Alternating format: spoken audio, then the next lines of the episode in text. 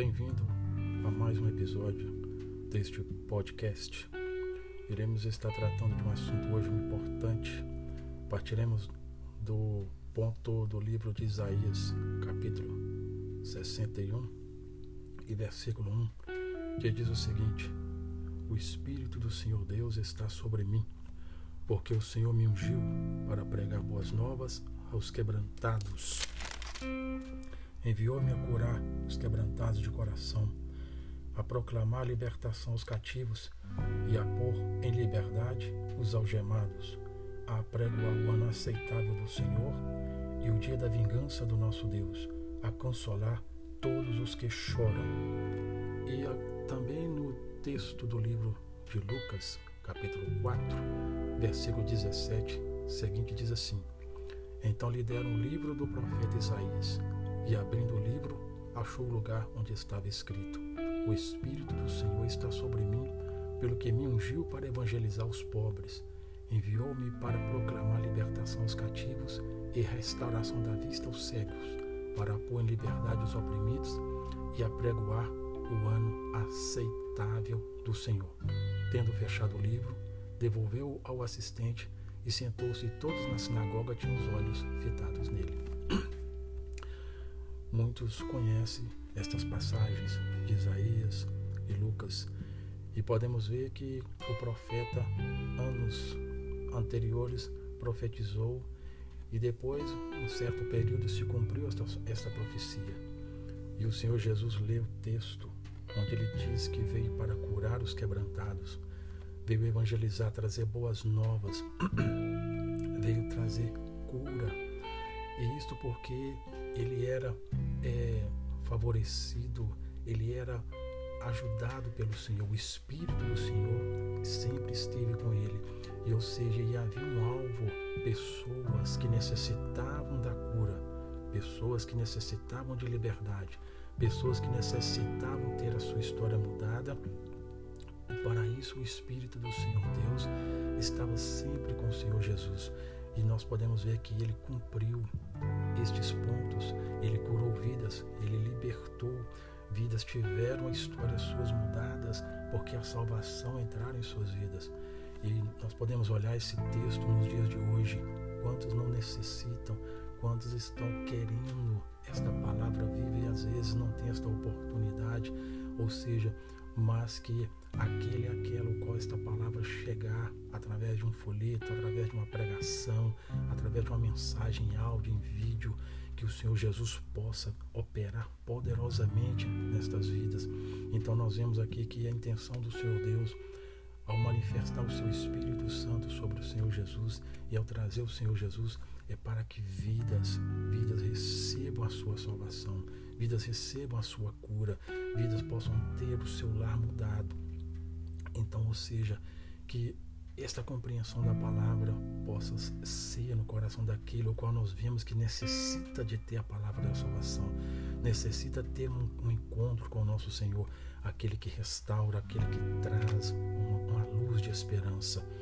Ou seja, nós precisamos ter isto em mente, é muito importante, porque aqueles que estão à nossa volta precisam da libertação, precisam da palavra revelada, precisam da orientação para que o curso de suas vidas possa mudar. Não esquecendo, Jesus disse que essa profecia se cumpriu quando ele começou a falar lá. Ele disse que, começou, que cumpriu essa profecia. Essa profecia se falava dele. Então, assim, porque a responsabilidade que ele teve da parte do Pai de vir trazer a salvação, de vir trazer a cura para as pessoas, o ser humano. Né? Então nós podemos ver pela boca do Senhor Jesus, essa profecia era referente a Ele, porque nós podemos perceber quando Jesus entra numa vida, algo acontece, algo acontece. Então, ou seja, nós queremos que algo continue acontecendo, como desde a primeira vez que alguém teve uma experiência com o Senhor Jesus, que muitos outros venham ter. Então, é importante nós colocarmos isso em mente, é importante nós termos isso em mente. Aqueles que não receberam o Senhor Jesus, há esperança, a sua vida pode ser mudada, a salvação pode ser na sua vida, porque o Senhor Jesus, Ele é, Ele existe, Ele está vivo. Finalizo este podcast agradecendo a tua atenção e te espero no próximo episódio Obrigado.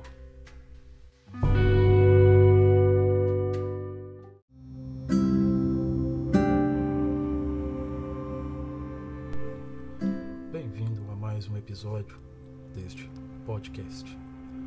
Tema hoje será tratado partindo do texto de Lucas, capítulo 2, e no versículo 11, para darmos prosseguimento e compreensão do que Deus quer falar conosco através de Sua palavra. O texto em Lucas 2,11 diz o seguinte: Pois na cidade de Davi vos nasceu hoje o Salvador, que é Cristo, o Senhor. E para conciliar, somar com este texto, temos também o Evangelho de João, capítulo 1, versículo 29 e também a primeira epístola de João, capítulo 1, versículo 7, para podermos é, inteirar mais, compreender, ter mais ênfase no assunto a respeito do Senhor Jesus. No Evangelho de João temos o seguinte: No dia seguinte, viu João a Jesus que vinha para ele e disse: Eis o Cordeiro de Deus que tira o pecado do mundo. E na primeira epístola de João, capítulo 1, versículo 7 diz assim: Se, porém, andarmos na luz, como Ele está na luz, mantemos comunhão uns com os outros, e o sangue de Jesus, seu Filho, nos purifica de todo pecado. Podemos observar nesses textos como a Bíblia é enfática e deixa um ponto marcante, deixa uma resposta que nenhum outro livro tem o Salvador nasceu, Cristo. E João dá testemunho: é o sacrifício, é o Cordeiro de Deus que tira o pecado do mundo. E o apóstolo João diz que o sangue de Jesus nos purifica de todo o pecado. O pecado é o ponto crucial, a razão por que males existem no contexto humano. E muitas das vezes, para aquele e aquela que não tem conhecimento bíblico, fica difícil entender porque as coisas vão mal, porque o pecado na vida de um ser humano atrai mais condições má. Diz um texto, Provérbios 26, 2, diz assim: Como a andorinha no seu voo, assim a, man, a maldição sem causa não se cumpre, e o pecado é a causa da maldição sobre a vida humana. Vejamos que o Senhor Jesus é o remédio de Deus. O Senhor Jesus é aquele que extrai o pecado da vida humana. O Senhor Jesus é aquele que faz o homem voltar para Deus, está em reconciliação de novo, está em amizade com Deus. Há um texto em Isaías que diz que os pecados dos seres humanos, os nossos pecados, cria, traz inimizade entre nós e o nosso Deus. Ou seja, então Jesus, o Senhor Jesus ele é o remédio, ele tira esse mal. Então João dá o testemunho sobre o seu, ele é o sacrifício, é o Cordeiro de Deus que tira o pecado, ele tira, ele extrai da vida humana. Ele tira o fardo pesado e coloca um fardo leve. Ele tira as trevas e traz a luz para a vida humana. Então, ou seja, o sangue dele nos purifica, aquela consciência pesada, aquela consciência daquela dívida que, mesmo sem saber, algo fica ali martelando, o Senhor Jesus tira. Por isso, e aí cumpre o que o anjo disse, porque hoje nasceu, hoje nasceu o Salvador, hoje nasceu a resposta para a raça humana, hoje nasceu a solução tanto para judeu quanto para gentio. Então, ou seja, a esperança é possível hoje, basta apenas um simples ponto o que cabe ao ser humano, porque Deus não vai forçar o ser humano a aceitá-lo, a admiti-lo, a querê-lo. Deus quer isto espontâneo do ser humano.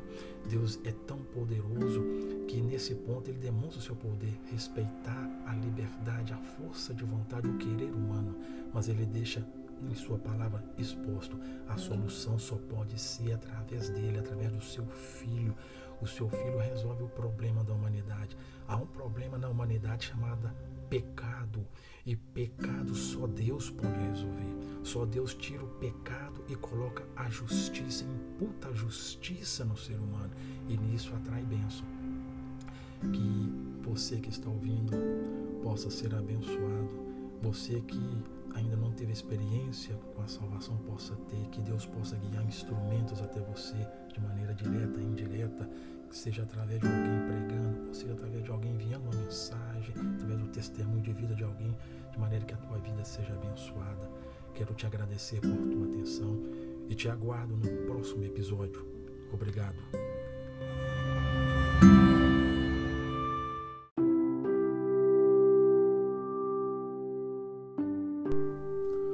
Olá você, muito bem-vindo mais uma vez a este episódio deste podcast.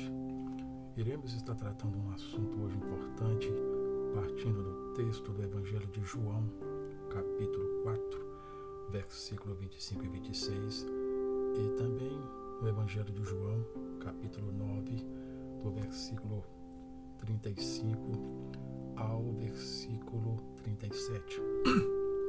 Partindo de João, capítulo 4, versículo 25, temos o seguinte: A mulher disse-lhe: Eu sei que o Messias, que se chama Cristo, vem. Quando ele vier, nos anunciará tudo. Jesus disse-lhe: Eu sou, eu que falo contigo. Agora, o Evangelho de João, capítulo 9, versículo 35 a seguir. Ouvindo Jesus que o tinham expulsado, encontrando-o, lhe perguntou: Crês tu no Filho do Homem? Ele respondeu e disse: Quem é, Senhor, para que eu nele creia? E Jesus lhe disse: Já o tens visto, e é o que fala contigo. Pode-se perceber aqui duas situações muito importantes. Uma, a mulher esperava o Messias, o tão prometido Messias, dentro do contexto judaico, que viria trazer a paz, a libertação, trazer o que eles tanto esperavam. Por outro, vemos um homem que sofria de uma prisão de cegueira e agora recebe a cura. E muitos, por não ter uma visão espiritual, agora não compreendiam o milagre na sua vida e estavam agora, como diz, perseguindo ele, querendo entender a, a fundo, mas não compreendia por não ter revelação. E agora este homem se encontra em determinado local e o Senhor Jesus o encontra e pergunta para ele: Cristo no Filho do Homem? Cristo. A mulher disse: Esperava o Messias e Jesus diz: Eu sou este Messias. Jesus pergunta para esse homem: Cristo no Filho do Homem? E esse homem diz: Quem é? Quem é, Senhor? Quem é, Senhor? Este Filho do Homem. E Jesus diz: Eu sou esse Filho do Homem. Eu sou o Filho do Homem falado nas Escrituras. Eu sou o Filho do Homem destacado ou como as Escrituras diz, esse homem necessitou da cura e além da cura agora o Senhor Jesus transmite a ele a salvação. A mulher com sede da água, Jesus revela para ela: Eu sou maior que Jacó. Eu posso dar a você a água que faz agora, vai junto com você para a vida eterna. Não somente a água física para saciar o seu estômago, a sua sede física. Vejamos hoje, vemos que a Escritura diz que o inimigo das nossas almas é capaz de cegar os olhos espirituais do ser humano, é capaz de trazer a sede, a falta, a necessidade de beber água, sabe? Essa, esse desejo, mas Jesus traz a água. Jesus mata a sede, Jesus traz agora a visão no lugar da cegueira. Então, ou seja, vemos que hoje esse quadro é real, a cegueira espiritual é real, a sede espiritual é real. Muitos têm sede da verdadeira água, Muitos têm desejo da verdadeira água. Jesus falou: aquele que crê em mim, rios de água viva vão fluir do seu interior. Jesus tem a fonte que, quando nasce em alguém, essa fonte agora jorra e acompanha essa vida para a vida eterna. Jesus tem luz para aquele que necessita da luz na questão de enxergar, de enxergar espiritualmente, de enxergar fisicamente. O Senhor Jesus tem a solução. O Senhor Jesus pode mudar, ele traz a luz porque ele é a luz, ele é a verdadeira luz, ele é a água viva, ele é a água viva, ele sacia a sede do sedento. Então, desejo que estas palavras possam de alguma forma ir de encontro ao seu coração. Que o Senhor Jesus possa fazer algo na sua vida, que o Senhor Jesus possa, como na, na vida do cego, como na vida da mulher, trazer o esclarecimento para ti, como ele esclareceu para a mulher na fonte, ali naquela fonte chamada fonte de Jacó, a qual era conhecida como fonte de Jacó, e como para o cego, ele também trouxe o milagre da visão, possa também trazer um milagre para a tua vida, possa marcar a tua vida como marcou a vida desses dois personagens no contexto bíblico. Querido ouvinte, quero mais uma vez te agradecer pela tua atenção e dizer a ti muito obrigado e te espero no próximo episódio.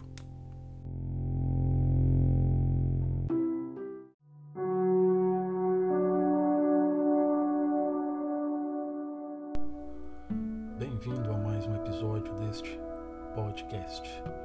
O tema hoje a ser tratado está no texto de Mateus 24, versículo 32 a seguinte e outros textos como Mateus 24, versículo 6, 7 e 8, também Apocalipse capítulo 3, versículo 20.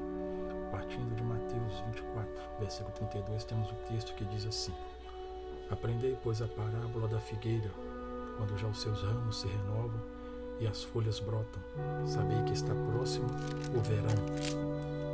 Assim também vós, quando virde todas estas coisas, sabei que está próximo às portas. Em verdade vos digo que não passará esta geração sem que tudo isso aconteça. No mesmo capítulo, agora no versículo 6, diz assim: E certamente ouvireis falar de guerras e rumores de guerras. Vede, não vos assusteis, porque é necessário assim acontecer, mas ainda não é o fim. Porquanto se levantará nação contra nação, reino contra reino e haverá fomes e terremotos em vários lugares. Porém, tudo isto é o princípio das dores. Agora, Apocalipse capítulo 3, versículo 20 diz o seguinte: Eis que estou à porta e bato. Se alguém ouvir a minha voz e abrir a porta, entrarei em sua casa e com ele e com ele cearei ele comigo. Pode-se observar nesses textos as palavras do Senhor Jesus como ele foi enfático. Os céus e a terra vão passar, mas não suas palavras. Ele traz algum ponto importante. Olhem para a parábola da figueira, aprenda a parábola da figueira, veja o processo, como já começam a brotar os frutos. Assim também são os sinais que eu tenho falado. Compare-o, pois assim está próximo o verão, está próximo o tempo do fruto ser colhido, está próximo o tempo de ceifar, de fazer o que eu falei na palavra que vai fazer. Vai haver uma ceifa, um ceifar na terra, todo mundo, mundos que tenha ouvido da palavra sabe disso. E o Senhor também apresenta características do contexto humano. Ele diz: haverá guerra, vocês vão ver sobre rumores. Isso é necessário acontecer, mas não é o fim. Nação vai levantar contra nação. Pode-se perceber conflitos entre nações, entre reino. Fomes é uma realidade. Terremotos são uma realidade. Jesus diz, mas isso é o princípio, isso não é a dor completa, isso é o princípio das dores. Por isso que a palavra diz, quando Deus demonstra o seu convite na palavra, é para que muitos, ao ouvirem e crerem na palavra, possam escapar desse período, porque é um período terrível, é um período onde o ser humano por si próprio é impossível escapar. Se Deus não atuar a sua misericórdia, ele já atua dizendo, revelando, se aqueles dias não fossem abreviados, nenhum se salvaria. Em Apocalipse ele diz: Eu estou à porta, eu bato. Se alguém ouvir e por sua vontade abrir a porta, existe algo que Deus não faz, Deus não força. A Bíblia diz: não por força nem por violência, mas pelo meu espírito, assim diz o Senhor. Deus não vai forçar o ser humano a amá-lo, Deus não vai forçar o ser humano a querê-lo, a ser amigo dele, não. Deus quer isso espontâneo. E quando o ser humano abre o coração, assim como o ser humano às vezes dispõe a pecar, não é Deus que força o homem a pecar. Quando o ser humano se dispõe a pecar, da mesma forma quando o ser humano fala, não quero pecar mais, eu quero Deus. E Deus fala, se você me convida, eu vou mudar a sua história. Se você me convida, eu vou estar com você na parte da manhã, na parte da tarde, na parte da noite, na parte da madrugada. Eu vou me responsabilizar por você. Jesus diz, eu vou cear com ele e ele vai cear comigo. Haverá uma Deus com o homem e o homem com Deus. Vejamos, se observarmos nesses textos Jesus quer livrar a raça humana de algo ruim que vai vir. E muitos não percebem. Jesus demonstra em Apocalipse: Eu sou educado. Eu quero que você entenda. Eu não vou forçar você a me aceitar. Se você crê em mim, eu vou operar um milagre na sua vida. Eu vou influenciar a sua vida de tal maneira que você nem você vai entender. Eu vou mudar o curso da sua vida. Então vejamos nesses textos como Deus é enfático. Ele diz: o fato é real para entender os sinais, veja aí no contexto natural, na colheita, na, na planta, na figueira, assim como é um processo para o fruto vir, quando no, no período, na estação, sabe que vai vir, assim são os sinais. Põe isso no coração. As minhas palavras não vão falhar, vão se cumprir, vão se cumprir para aquele que vem para a bênção, mas vão se cumprir para aquele que não quer a bênção, que vão cair na sentença. Ouvinte, quero mais uma vez te agradecer por tua atenção e dizer a ti muito obrigado e te agradeço no próximo episódio.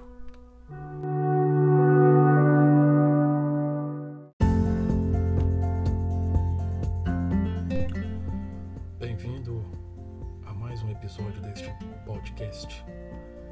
O texto a ser tratado hoje se encontra na carta de 1 Coríntios, capítulo 15, versículo 52.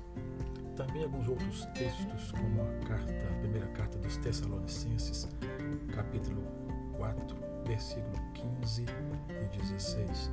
Também o livro dos Atos, no capítulo 1 e versículo 11, para nossa meditação.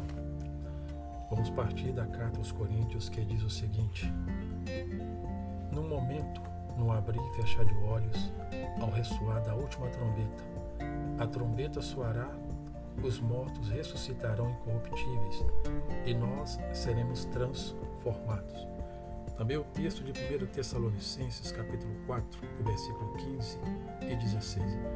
Dizemos-vos, pois, isto pela palavra do Senhor, que nós, os que ficarmos vivos para a vinda do Senhor, não precederemos os que dormem, os que dormem, porque o mesmo Senhor descerá do céu com alarido e com voz de arcanjo e com a trombeta de Deus. E os que morreram em Cristo ressuscitarão primeiro. E por último, o livro dos Atos, capítulo 1, versículo 11, que diz assim: Eles disseram: Varões galileus, por que estáis olhando para as alturas? Esse Jesus, que dentre vós foi assunto ao céu, virá do modo como vistes subir. Pode-se perceber nesses textos aqui expostos pela palavra, que é aguardada pela igreja, é aguardado pela igreja esse momento, o momento da partida. E aqui a Bíblia está dizendo que vai ser no momento. A Bíblia diz que este povo que acredita na vinda do Senhor Jesus vai estar com ele nos ares. Haverá um processo, vai ser, vai vir o Senhor Jesus, vai os que estão vivos não vão preceder os que dormem. Então, ou seja, e o Senhor vai descer do céu com alarido e com voz de arcanjo. Temos o testemunho bíblico dos anjos, que assim como ele foi assunto nos céus, ele vai voltar da mesma maneira como subiu. Esta é a esperança da igreja. Por isso, quando alguém oferece Jesus para alguém que não é salvo, é querendo que esta vida um dia venha estar nos ares, venha um dia escutar a voz, o alarido do Senhor Jesus, venha um dia contemplar este Cristo que vai descer da mesma forma que subiu. Por isso, muitos pregam nas praças, por isso, muitos tiram tempo para estar no estudo bíblico, para fazer visita, por isso, muitos tiram um momento das suas vidas para orar por alguém, para que o milagre da parte de Deus possa ser na vida de alguém.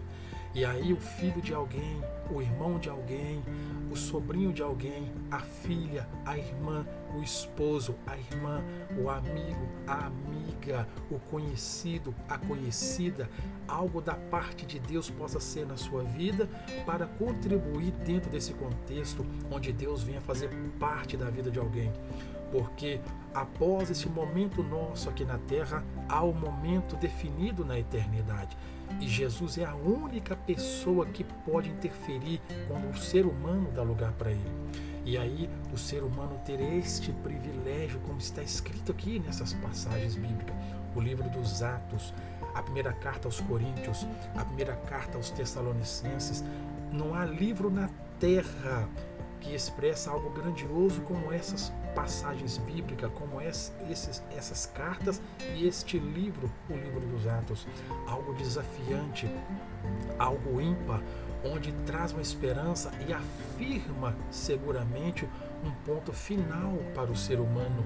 O ser humano que acredita nessas profecias bíblicas, Deus quer fazer parte e Deus quer na eternidade estar presente na vida deste ser humano. E vejamos aqui, esta é a esperança da igreja. Essa é a promessa que a igreja espera. Um dia está na eternidade com Deus para sempre. Um dia está livre de tristeza, doença. Esta promessa da volta de Jesus garante isso.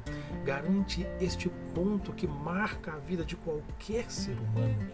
Então, ou seja, o desejo é em fazer em transmitir esta mensagem é para que você, ouvinte, você possa ter essa experiência e se você já é participante desta bênção, aqueles próximos a você ter esta bênção. Ouvinte, eu quero te agradecer por tua atenção e dizer a ti muito obrigado e te espero no próximo podcast.